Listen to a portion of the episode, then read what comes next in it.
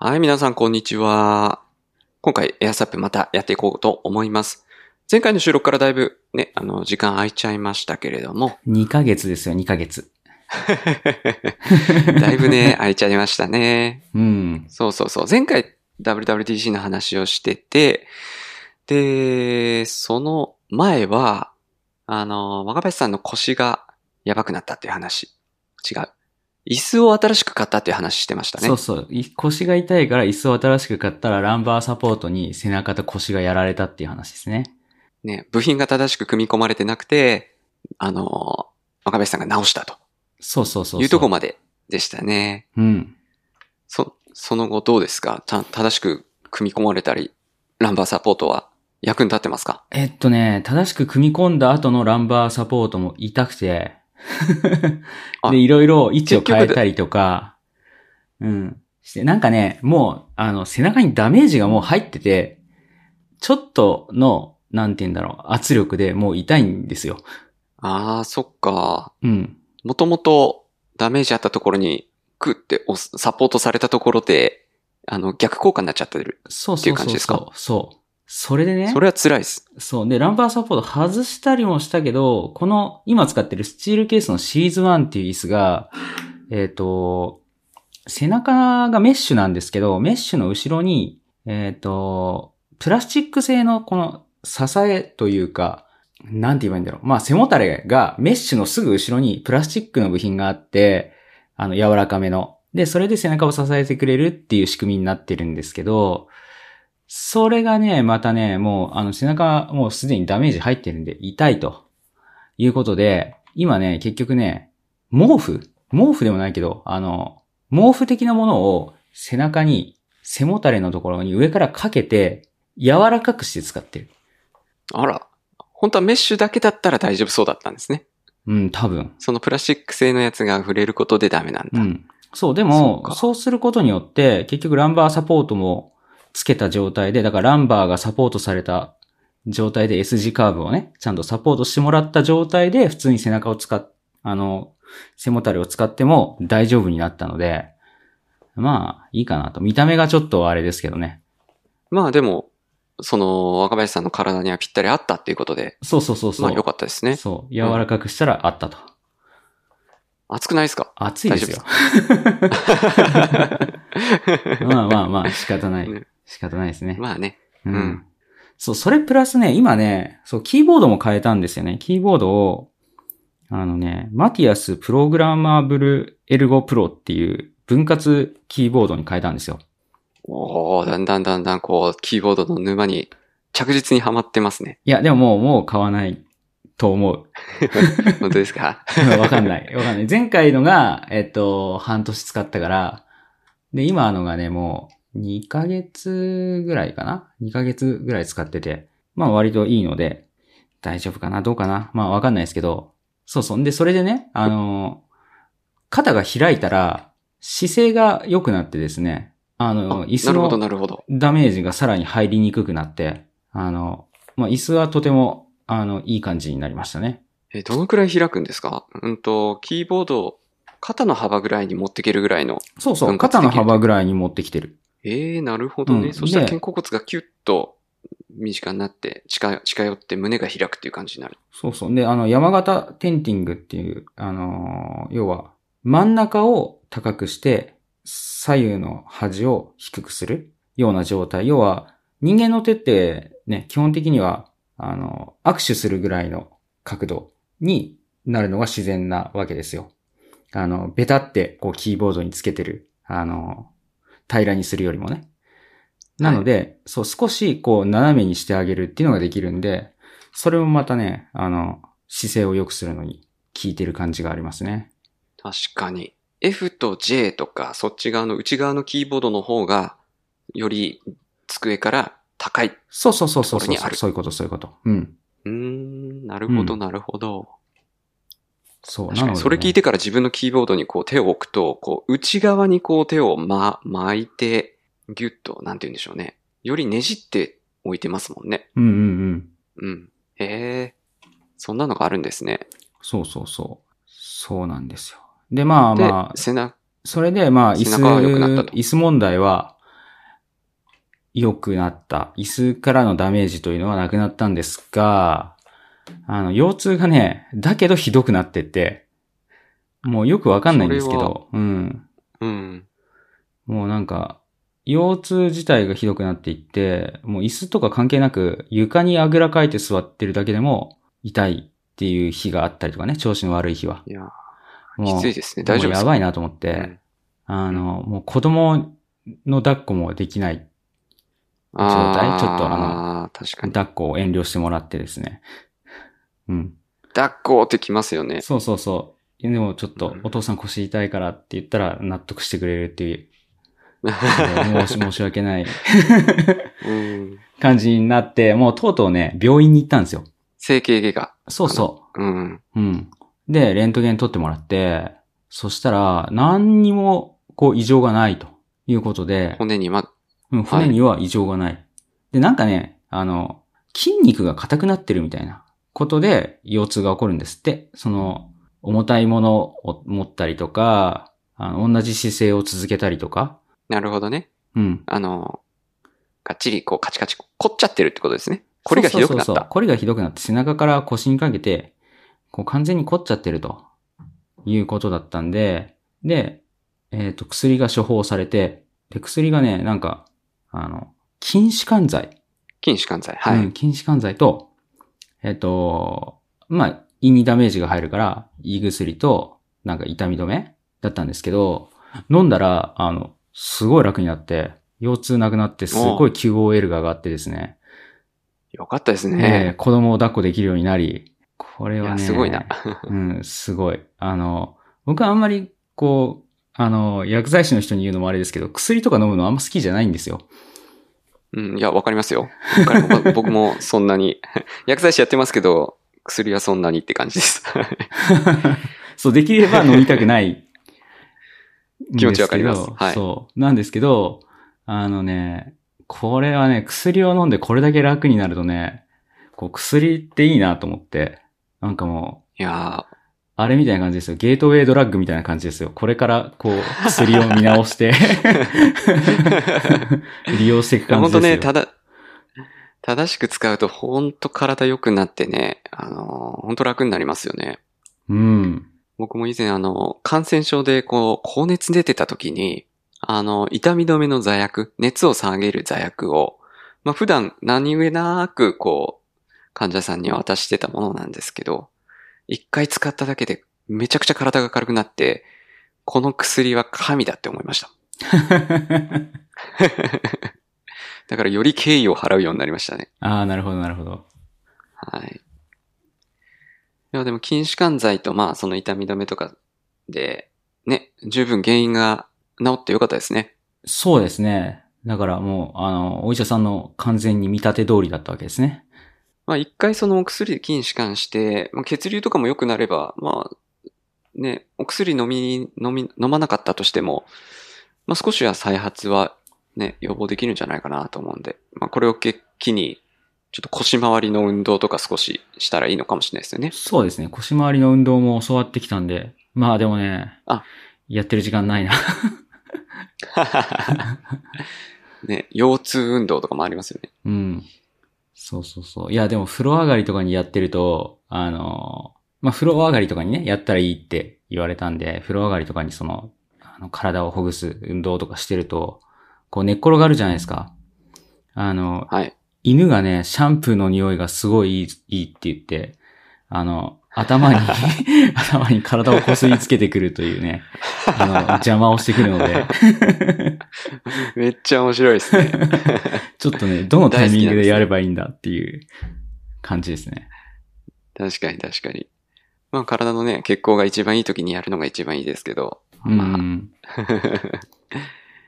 まあ、ちょうどね、ワンちゃんそし出ててから処方された薬が昨日切れたんで、なくなったんで、 ええちょっとね、様子を見てみようと思ってますね。そうですね。うん。そうまあそれで、まあそのお薬でだいぶ劇的に改善されたなら、まあ、大きな病気なさそうでよかったですそうですね、そうですね。ね。えそうそうそう。まあ、薬ね、薬めっちゃ効いてすごい良かったんだけど、やっぱり、あの、副作用で胃にダメージが入るのが結構嫌で、できればない方がえいいな。ありましたうん。ああ、そうですね。うん。いいどうで した胃がね、あの、なんだろう。ビール2杯ですごい吐きそうになる。ビー、ビー、ビール2杯。 そう。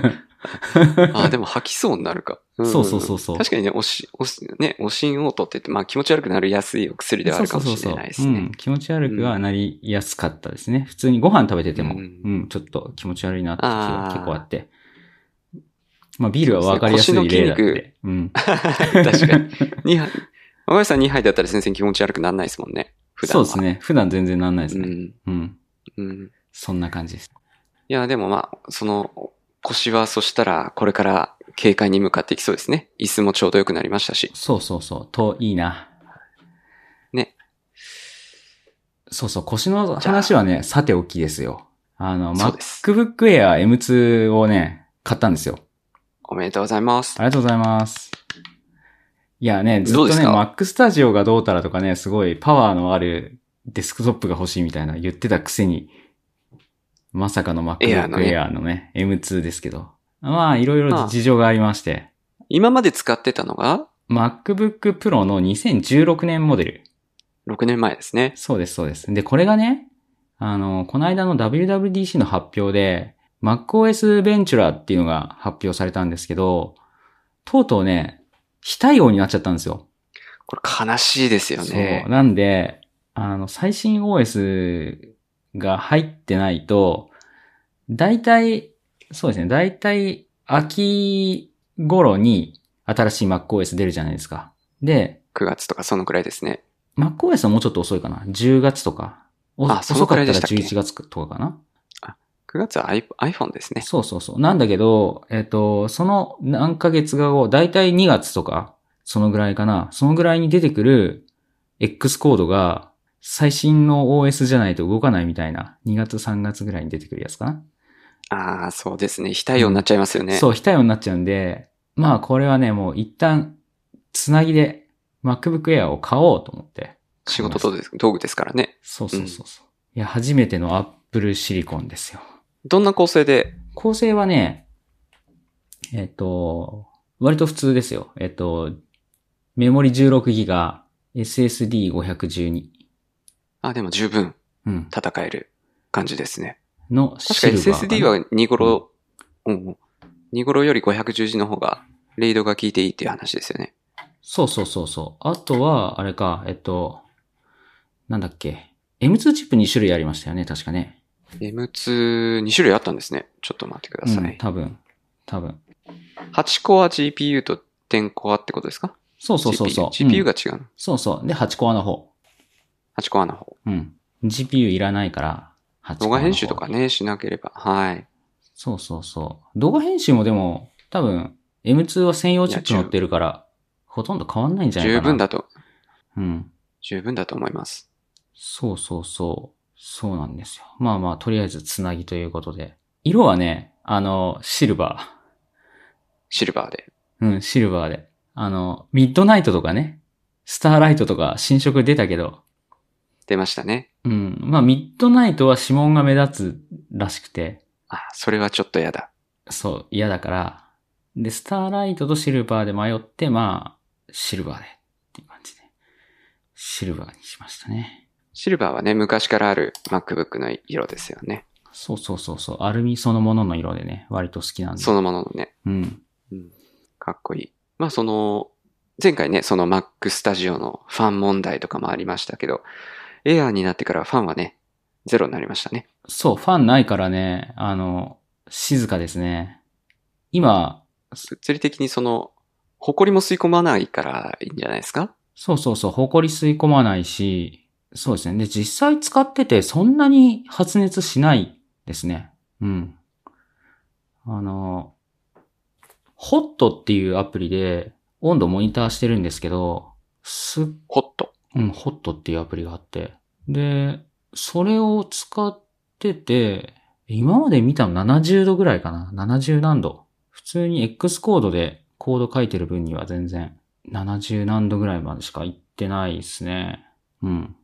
だから、あの、サーマルスロットリングっていう、あの、CPU の性能が、あの、熱くなりすぎると100度ぐらいになると抑えられるっていうのは全然働いてないので、全然普通じゃあまだにまだフルスピード全然いけでる、とうん、動いてて静かだし。このね、あの、ポッドキャスト収録する前に今までの Mac だと、こう、いろんなアプリを全部終了して、ファンができるだけ回らないようにしてもまあファンたまに回ってたけど、っていう感じだったんですけど、今は全然普通に X コードとか立ち上げっぱなしで収録してますもん。もう余裕のよっちゃんです余ね。裕のよっちゃん。うん。うん。いや、いいですね。これ結はいい。うん。しかも HOT っていうアプリも GitHub で無料に公開されてるんですね、これあ、ねそう。そうそうそこれは入れておこう。いいな。いや、でも MacBook、僕は Apple Silicon の M1 の方を使ってるんですけど、ね、めちゃくちゃいいですよね。早くて。う。いや、いいですね。いや、ただね、やっぱ今回その、インテルから MacBook Air のその Apple Silicon に変えたので、なんか移行アシスタントとか使うのちょっと嫌だなと思って、いろいろ、こう、インテル由来のゴミが入りそうだなと思って、移行アシスタント使わずに移行したから、もうね、最初は届いた嬉しさよりも、移行がめんどくさいっていう気持ちの方がね、大きかったですね。確かにね。エコアシスタントは楽ですけど、ゴミまで入った時に掃除ししきれないから嫌ですよね。そうなんですよね。そう、いまずは X コードのダウンロードから始まり。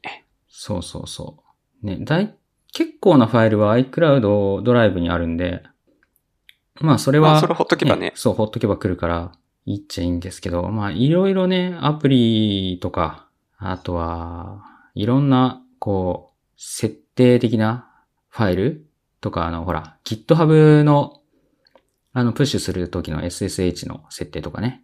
あ、鍵とかね。うん。そうそうそう。まああとはあまとあ、コマンドラインで使うやつとかね。そうそう、ホームブリューとかね。そういうのでね、まあ、あのいろいろめんどくさくて。また、ホームブリューのパスが変わったの知ってますあ、いや、わかんないです。あの、今まで、なんだっけ、あの、空で言えないな。あ、変わったかもな。そういえば。そうそうそう、なんかね、オプションっていう、あの、サブディレクトリの下に入っちゃったんですよね。で、それは、あの、インテル版のロゼッタで動かすものと共存できるようにっていう配慮なんですけど、これがね、X コードの、そのランスクリプトから、ホームブリューにあるなんか動かすとかやろうとしたときに、そっちのディレクトリを指定できないから、だから、あの、なんだろう、いろいろ設定を変えてあげるなり、なんなりしなきゃいけない。で、自分の場合はめんどくさかったんで、あの、スクリプト走らせるのなんてそんな大して時間かかんないし、えっ、と、ホームブリューをロゼッタでも入れて、そっちでも動かしてるって感じにしました。二刀流二で。刀流で。そうそう、時間がね、解決するかもしれないし、無理に頑張んなくていいやと思って。そうですね。まあ、そこで動くんだったらそれを使ってう、んうんうん。ね、そのホームブリューの人たちが直してくれるのを待つと。直すというか、なんまあ、か、 X コードか。え、そう、 X コード X コードですね。逆うにん。が対応するっていうかね。うん。まあなんか、ディレクトリ逆にしてくれたらよかったんですけどね。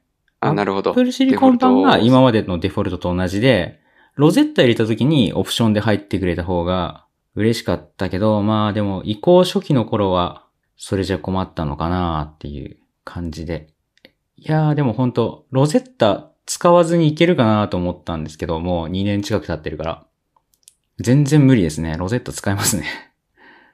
なんか、ちょこちょこ使いますよね。うん。初期の頃。僕も1年ぐらい使ってるから、すもう最近は出ないですけど、初期設定してた時はもう、あ、このアプリもロゼッタ2使うのかっていうところで。うんまあうん最近はその Apple Silicon のユニバーサルだったり、Google Chrome でしたら、あの、専用のアプリとかも出てきたから、まだいいんですけど、ちょこちょこいますよね。そうですね。あとはあれですね、古い、あの、フレームワークが入ってる X コードのプロジェクトとかだと、X コードをロゼッタ起動しないと、シミュレーターで、こう、ビルドできないとか、あったりしましたね。ああ、そ、そっかそっか。うん。それは大変ですね。まあ、ね、あの、情報を見るから、ポチポチってやるだけで、ロゼッタ起動あかそそううですじゃないか、すぐ切り替えれるから。はい。ただなんかその古いフレームワークが動かなかった時の原因とかって対策というか解決策を探すのも結構大変かもしれないですね。うんうんうん。そうですね。そのチェックボックス入れるだけっちゃだだけなんですけど。そうそうそうそう。なんで動かないんだろうって。うん。あの、スタックオーバーフロー先生にね、教えてスタもらッいクまオしーた。バーフロー先生に。うん。あとはね、移行めんどくさいのが、あの、まあ、これはね、あんま、あれなんですけど、ワンパスワードを、僕、パスワードか管理かアプそうリそう。あの、パスワード管理のね。ワンパスワードを買い切りの頃に、あの、買って使ってたんですよ。で、今、サ僕もブ一ス緒です。クになって、まあ、久しいんですけど、で、まあね、もうアップデートもされないし、で、まあ、絶対ロゼッタ起動になるし、これはもう使うのやめようと思って、で、もともと、こう、iCloud キーチェーンと、両方使ってたんですよ。あの、ちょっとずつ移行しようと思って、両方使ってたけど、まあでも一気に移行するのも大変だし、っていうので、なんか二つ使ってる状態だったんですけど、まあ新しい Mac にはワンパスワード入れずに今使ってみてる感じでやってるんですが、いやーこれがめんどくさい。めんどくさいですね。いちいちこう、ワンパスワード起動して、前の Mac で起動して、あ、まあのね、前の Mac iPhone でのアはプリ起動しなくて、そう、iPhone でやってる。 iPhone の、あ、iPhone 使いますよね。iPhone のアプリで、まあそう、そうそう。 Chrome に入れて、保存っていうのをずっとやり続けるっていうか、必要になった時にそうそうそうキーチェーン、キーチェーンの、忘れずにやキるーチェーンに入れて保存して。あキーチェーンのうん。そうそうそうそう。それを、エこうク、ス、うん。古いものから順番にこう移行してってて、そう、エクスポート機能がね、確かにあるんですけど、古いワンパスワードのエクスポートされた CSV と、えっと、MacOS のキーチェーンのパスワードのインポートが互換性がなくてうまく入らないんですよ。ダメですね。うん。まあでもこれを機に手動でこうやっていくのも意外と良くて、10年以上前に使ってたサービスとかのが入ってるんですけど、もうそれ存在しないとか、あとは、確かに確かにうん。あの、ログインしようとしても、もうずっとログインしてなくてアカウントが消えてるとか。そうもういらないっていうことねそうそう、そういうのを整理できるので、まあ、そういう意味では、これを機にやればよかったんですが、まあ、隙間時間にちょこちょこやってて、あと300件だから、もうしんどいですね。でもまあその300円も必須な300円じゃないかもしれないですもんね。そうそうそうそう。そう。必須のものはね、その、使うときに適宜移してるから。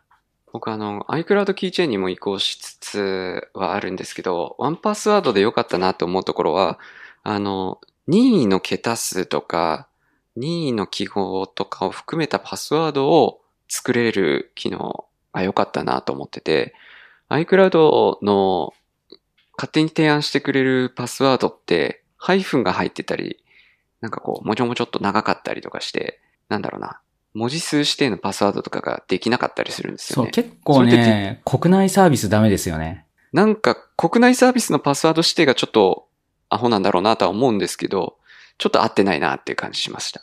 あれ多分ね、パスワード、パスワードフィールドの方に、あの、その辺の指定ができると思うんですよね。あでなるほど。じゃあうんそのウェブそうそう。作ってる方がもうちょっと頑張ってくれたらいいのか。そう。で、そしたら、多分、あの、提案してくれる、そのパスワードも、あの、ハイフンなしになったりとかするんじゃなかったかな。確か。ああ、それは知らなかった。うん、なので、そこも対応してくれればいいし、まあ、どっちかっていうと、ハイフンを、こう、認めてほしいですね。そうですよね。そう。それで認めてほしい。うん。まあ、そういうの8はなん桁かか、ら20桁みたいな。うん。そういうのはなんか自分はもう適当な、あの、メモ帳みたいなとこに、ソフトウェアキーボードガチャガチャって打って、コピペしてそ、れに したい。で、そしたら、あの、ほキーチェーンが覚えてくれるから。確かに確かにうん。で、メモ帳の方は消すと。消すと。うん。で、やってますね。確かにな。自分でランダブルジェネレートすればそいういそうそうそう、ガチャガチャ。チャってやればいい。そうそうそう。あと、ワンパスワード良かったのはあれですね。えっと、サファリ以外でも使えたっていうのが良かったので。そうですねうん。自動入力が、ね。 Chrome とか、うん Firefox とかもプラグイン入れたら使いましたよね。そうそうそう。なので、今は、あの、Chrome にも覚えさせてて、自分は。あの、Chrome でし大か事つ大事。あの、ログインしないものって結構あるんで、そういうのは Chrome に覚えさせてる。メインブラウザは Safari なんだけど、その、まあ、Chrome が最適なところはありますからねそ。うそうそうそう。あの、ユーザーを分けときたいとかね。あの、サファリあとはあ、ね、なるほど。うん。はい。そんな感じですね。ワンパスワードにはお世話になったかな。かなり。どうもありがとうございましたっていう感じですね。そう、でもちょっと月800円は、いや、高うん高い。まあ、いいっちゃいいんだけど、他に、こうね、あるし、iCloud そうキーチェーンでいいから。そうなんですよ。うん800円もしましたっけ800円じゃないかな。多分。ちょっと自信ないですけど。はい。まあ結構こういうサブスクって地立もだからね、必要ないものは契約しなくていいですよね。うんうん、う本ん。当。に。便利だからって言ってずっとほっとくと、いつの間にかに膨れ上がっちゃう。そうなんですよ。で、こういう、あのー、パスワード管理とかのサブスクって途中でやめらんないじゃないですか。一回ややり始めると。やめにくいというか。そうです。やめにくいですね。うんそう、僕結構、あの、ディズニープラスとかね、あの、アップルワンとかああいうのは入ったり出たりするんですけど。まあ使ってない時に出れますからね。そうそうそうそう、あれはねそういうのとちパスワょっードと違う、うん、パスワードは。ずっと使えますからね。うんそうなんですよね。そう、あと Mac の移行はね、あの、写真ライブラリが、あの、僕の場合結構でかくて、ただ今までの Mac でも、外付け SSD に写真ライブラリ逃がしてたから、それはもうつなぎ替えて、写真アプリの方で、ライブラリの場所指定してあげるだけでよかったんで、それはすごい楽でしたね。そうですね、うん確かに。クラウドとかも使わずに。写真ライブラリ、僕クラウド使ってるんですけど、クラウドだとやはり同期とか、あと移行した時に降ってくるのがやっぱちょっと時間かかったりもしたり、あとはどうしてもあの iCloud ストレージ 2TB までなので、まあ、まだまだ半分使ってはいないんですけど、まあ、いずれ上限が来てしまうなっていうようなことは思ってますね。ああ、そうそうそう。僕も iCloud フォトライブラリは使ってるんだけど、iCloud フォトライブラリと連動してる、えっ、と、Mac の写真ライブラリ自体を、あ、そそっかそっか。外付けに入れてるからそういう話か、うんあの、紐付け直すだけで、すぐできるという。そうそうそう。新あしくとまはた、ダウンロード必要ないってことですね。そうです、そうです。で、新規のものとか変更があったものだけ、あとは勝手にやってくれる。今までのライブラリがそのまま使えると。そうそうそうそう。そういうことですね。そう。写真とかね、動画のバックアップもね、どうするか問題ありますけど。そうですよね。皆さんどうやってやってんだろうな。なんか外付けハードディスクに置いとくっていう手もあれば、まあいつでも見えるようにこういう写真のね、iCloud ストレージに入れておくっていう手もあれば。自分は、その iCloud のフォトライブラリーがクラウドバックアップになってて、で、Mac には、あの、フルダウンロードかけるようにしていて、なのあで、その外付け SSD にそうそうそうフそう。ルダウンロードされると。そうそうそうそう。あの、最、えっと、ストレージの最適化にしちゃうと全部降ってこないから、写真は全部フルダウンロードするようにしてて、そしたらこう、二重になってるから、まあ大丈夫かなっていう。そうですね。ローカルと上で、クラウドでね、いうん。けるっていうところで。そう、本当は、あれですかね、さらに慎重を期すなら、あの、でかいハードディスクをつないで、その写真ライブラリが入ってる SSD ごとタイムマシンバックアップかける。あさらに、その、定期的にバックアップするっていう感じですそうね。そうそうそう。そこまでやればまあ、完璧だろうとは思うけど、うん。そこまではやってないです上ね。長にはなりますね。うん。まあ、Apple のクラウドサービスだったら、まあ、大丈夫だろうなって思いつつも、まあ、きえーまあ、ローカルにもありますしね。うんうんうん。僕そのう、場ただ合ねは、、上そ限の、 2テラが、ちょっとね、そうそうそう。あの、その上限2テラが、2テラに迫るとか超えちゃった場合、もう保存できなくなっちゃうじゃないですか。うん。今その場ね、合どうし自てるんだろうな分がね、えっ、と、1.8ぐらい、1.8テラぐらい iCloud ストレージ使ってて、はい。もう結構近づいてきてるう。んうち1.5テラぐらいが写真とビデオかな。僕は、900ギガバイトぐらいが写真とビデオだ。なるほど、なるほど。あとちょこちょこなんかバックアップして、あ空きが390だから1.6テラぐらい使ってるのか。ああ、結構いろいろ書類とか、書バックアップ書類とかがでかいの多いですね。あ、書類がね。はい。書類でかいですね。はいはい。ファミリーにも分割してるんで、それが 200GB ぐらいあるから、それもあるかな。ああ、僕もファミリー分割してるけど、そんなでかくないな。いや、この書類とかいらないやつあるんだろうなと思いつつ、512GB も整理する気にならないっていう、ああ、それはね、それはね。やんなきゃな。そうそうそうてか、何入ってんだろうっていうところから確認しないとな。その iPhone とかのバックアップが、うちはすごい一時期でかくて、あれは、あの、バックアップするアプリを、こう、除外するとかできたんで、ああ、確かに確かに。そうの、ん。アプリの書類、内部のね、書類を、そうそうそうそまあ、再ダウンロードできるものがあるんだったらいらないとか、まあ、これは消えてもいいやっていうところはね。う。そうそうそう。それあれでですね何十ギガかね、減らしましたけど。そう、とりあえず自分は結構ね、2テラが迫っているので、あの、Apple One のファミリーを、こう、契約して、プラス200ギガにするのは近そうですね。アップルマンね、この間なんか、何回か前に話題に上がりましたね。そうそうそうそう。プラスあの、プラス200ギガで2.2テラ。あの、はなんだっけな。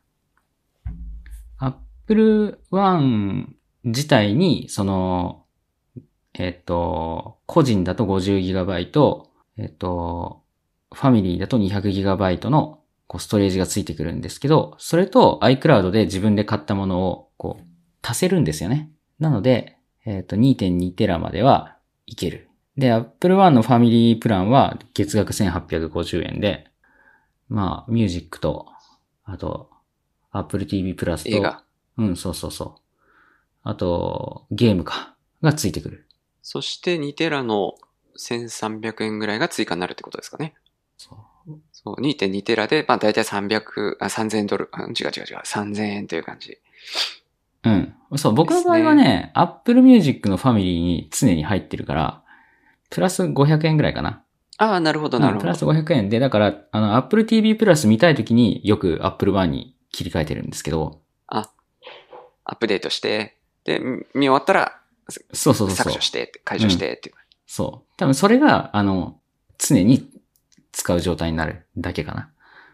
なるほど。うん。まあ、それで200ギガあるならば少しは延命できますよね。少しは明できますね。ただ、やっぱね、子供が生まれてからのこの飛躍的なデータの増加。増加傾向。うん、そう、特にね、僕の場合 GoPro があるから、GoPro で結構ちまちま、あの、1分ぐらいの動画、4K60p の動画がたくさん入いってて。やうー、ん、で、でかい。何ギガとかあるんでですよかね、い、 1で個か。い。うん。ありますよね。うん。うん。そうそうそう。なんかね、どっかに YouTube とか出て、けんあのー、非公開とかにしてあげるって言っても、なんか微妙ですもんね。微妙ですね。あれ、あはい。の、それこそ、あの、アカウントバーンされたら終了ですしね。終了ですしね、うんバックアップにはもうあんま使えないかなっていうところと。そうそうそうそう。ローカルにも結局ないとダメだから、あんまり意味がなくて。そうなんですよね。なんで、まあまあ、まあそれでお茶を濁しつつ、あのアメリカだと Apple One にさらに上があって、プレミアっていうのがあるんですよ。ああ、より、あのー、上位の、より上位の29.95ドルのやつがあるんですけど、それに、あの 2TB ついてくるんで、そしたらトータル 4TB にはできる。だからそれが日本に来これ、れば。うん。これば。そう、ただね、 30日本来なさそうなんですよね。あの、Apple One プレミアって、あの、通常の Apple One に、ニュースとフィットネスが入ってる。ああ、なるほど。そのサービスが日本で提供がちゃんとできるか。そうそう、フィットネスは、まあ、来るかもしんないけれど、ニューニューススがなんか、来なさそうですよね。ねえ、なんか情報提供元どこなんだろうっていう感じになっちゃいますよね。そうそうそうそあとはまあ今ニュースの市場とかも結構無料のね、ニュースアプリとかも日本独自のやつあったりしますからね。う。うん。まあそれを上に上回るようなものがあればいいんですけど、わかんないですね、これはね。なんか Apple のニュースって確かいろんな、こう、情報ソースから来てるやつを、こう、Apple っぽいいい感じの、こう、見た目で見せてくれるみたいな。だから、えっ、と、体裁とかが変わっちゃうから、日本の、このし新聞社とか、あの辺がどのぐらい、こう、それを良しとするかっていうのもあるかもしれないし、確かにその辺もありそうん。そうそうそう。未だにね、あの、数字とか全角だったりしますからね。う。 確かにね。英語とか ね。数字の全角う、ん。嫌だな。なんか、なんか来なさそうだなっていう。うん。うん。価格も今、今いくらなんだろう、ドル円忘れましたけドど。ル円130ぐらいじゃないですかね。少し円130円くらい円ですかね高が進んで。ええちょっとね。うん。とはいえ、3900円ぐらいになると、プラス4000円。うん。まあまあでかい。高い。高い。けど高い、まあ、だから、でも、プラス2テラだったら4。、まあ、プラス2テラだったら、確かに。まあ、それと4フィットネスやるならですね、やっぱね。ああ、健康にもなりつつって いう、そうそそうういそううところでうね。 んそうかもしれない。フィットネスもやんなきゃダメかもしれない。 やんなきゃダメかもしれなうい。んまずは、まずは腰痛体操からですよ。そうそうそう、本当だ。ほぐす、ほぐす体操から。だかうん。らそれを始まんないと、フィットネスもできない。うん、確かに確か フィッに。トネスも。そうか、そうか。まあ、あとはね、あれですね。あのー iCloud のストレージ、あの、買ってるやつ、1300円ぐらいで2テラ買ってるやつが、あの、増える可能性というのにもちょっとかけたいですね。確か、前、前回っていいつか忘れましたけど、前までい1テラでしたよね。そうそう。それが2テラになりましたよね。そう。だか、何年から前にあこういうのって、大抵ね、同じ金額で増えていくんですよ。そうですよね。うん確かに確かに。増えた増えた。そう。だまかあら、それまでちょっと、頑張る。そう、それまで、それまで頑張るというか、あの、上限が来るのが先か、増えるのが先かっていう勝負で。あー確かに。うん。勝負ですね。うんコンクラプベみたいなラス200まではいけるから、2.2テラそれをにちょっとなずっつてる時に、そうそう、どのぐらい増えるかっていう。そう、絶対増えますからね。ストレージは。いつか。いつかね。いつかね。まあ他のクラウドストレージに逃がすって言っても、やっぱり iCloud のね、その写真フォトとか、写真ライブラリとか、と iCloud ドライブの便利性と比較すると、やっぱ iCloud ですよね。そうですね。まあ、Google フォトに課金するっていうのも一つ手かもしれないけれど、 Amazon フォトとかどうなんですかねあの、プライム会員であれば確か無制限だったような気がしますけど、使ったことがないな。自分も使ったことないですね。なんかあんまり信用していない。なんかすす、進まない、僕も進ま ない。そう写真をそこに提供するのがなんか嫌だっていうか、うん不思議な感じですけど。そうそうそう。あと、あの辺が怖いんですよね。なんか、あの、Google とか Amazon とかって、その、自分の上げた写真、えっと、確かマイクロソフトもだったかなの中から、なんか、こう、向こうの AI の基準で、こう、まずいものあの、例えば、自動ポルノみたいな風に判定した時に、アカウントごとバンされちゃうんですよね。ああ、確かにそういうの聞いたことあります。うん。で、そのね、日本人の感覚と外国の人の感覚で、その、その基準が違うから、子供の写真で、あの、バンされちゃったみたいな話も聞くし、ああ、確かにな。だっておむつ一丁でテクテク歩いてるとかそうのそう動そう画とそかう、ね。ありますよ ね。そうそうそう。それを、ポルノだと見せられたら、言われたら、えっって感じですけど、うん。それで消えちゃう可能性もなきにしもあらずですそね、うそうそう。それで特に Amazon の場合は、あの、それでアカウントバンされたら、今まで買った、その、Kindle 本も全て失ってしまうので、うわあ、でかい、うんそれは嫌ですね。そう、そっか Amazon のストレージには何もあげたくない嫌ですね、うんこっちがマイナスになる感じしますね。そうそうそうそう。で、Google は、まあ、Gmail 使えなくなるとちょっと困るかな。っていう感じもあるし、別アカウント使ってとかってやっても絶対 Google は名寄せしてくるから。そうですうね。ん。なので、ちょっとその二つは、なんか、こう、あらぬ疑いをかけられてとかっていう危険性を考えると、全幅の信頼は起きたくないかなそうですね。と言いつつ、まあ、Google フォトは使ってはいますけどね。あの、なんだっけ、ネストハブに表示するために。ああ、うん。とはいえ、そういう危険性をこう、理解した上で、その大丈夫だろうっていう写真を上げてるって感じですかうん、一応。全あ部の完全に同期してるわけでは全部ない、同期はしてない。はい。してないです。それならまあ、うん、大丈夫ですうねん。多分。そうそう、厳選した写真を上げてるので、多分大丈夫。うん。そうあですそね。したらけ結局 iCloud かってうんうんうん。いう感じはありま上す限ね。上げてくれ、上がってくれないかなって希望,、希望的な観測とともに。で、まあ上限超えたあら Apple もう、ローカルでやっていくしかないですね。ああ、そうですね。うん。あの、なんだっけ。写真ライブラリをこう分割して、ああ、そっか。新しい写真ライブラリにしちゃえばいいんだ。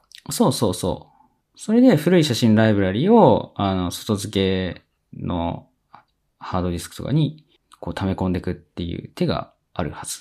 うん。まあ、 iCloud からは消えちゃうけどってことですそうね。そうそうそう。でもそれをやると、今度、あの、メモリーとか、ああいうのに出てこなくなって寂しいのでそう、避けたい、確かに。うん。避けたいですね。うん。だからまあ日々いらない写真とかを整理しつつ大事に使うっていうのがまあい確いかのにか。な。確かに。結構僕あのそのままボンと入れておしまいっていう風にしちゃってたりするんで、整理してああ、僕も。ね、結構あ、最近はね、整理してるんですけど、古いのは結構ね、あの、連写してそのままとかあ、そうそうそう、ありますあります。 あって、で、最近それこそあのメモリーとかで、あの古い写真、あなたへのおすすめとかで出てくるから、そういう写真を見たときに、一応ちょっとその前後だけ確認して、連写してたら少し消してますね。あ、なるほどなるほど。いうん。わざわざその時間は取ってないですけど。や、もったいないですよね。うん。気づいた時にね、過去のやつは消せるといいですね。そうそうそうそう。なんかね、Google フォトとかだったら、あの、連写したやつを認識して、で、一個だけ選ぶみたいなできるんじゃなかったかな。確か。そうですね。あとなんか、傾いてますよとか、手ぶれしてますよとか、ボケてますよっていうのを提案してくれてましたね。提案してくれるみたいですよね。うん。はい。まあ、ただ、手ぶれしてる写真に、こう、すごい大事ないい写真があったりするから、また難しい。そうそうそうそう。こう動き、 動きをね、そうそうそそうのそう時め。っちゃ動いてたなとかねう、ん。うん急いで撮って、ね、そういうストーリーが前後のね、記憶があありますね。そうそうそうそう。難しいんですよね。うん。だからその辺は機械には全部は任せられないっていうね。うん。まあ、これを聞いてる人はどんなバックアップをされてるのか、どんな運用してるのか、なんかより、こういうのいいよってあったら、ぜひ教えてください。確かに。うん。知らないこともたくさんあるだろうし、そうそう。結まあ今 iCloud 結局ね、そして我々は iCloud のストレージまだ限界突破してないからね。突破しないか何もら工、夫してない状態ですからね。うん。確か身近な人に突破した人いたけど、ちょっと後で聞いてみようかな。うん。うん。じゃあ今日はそんなとこですかね。ここですかね。では番組のご感想や話題のご提案などは、このポッドキャストの概要欄にあるお便りフォームでお寄せください。ハッシュタグエアサップでの感想ツイートも大歓迎です。それでは今回もお聞きいただきありがとうございました。ありがとうございました。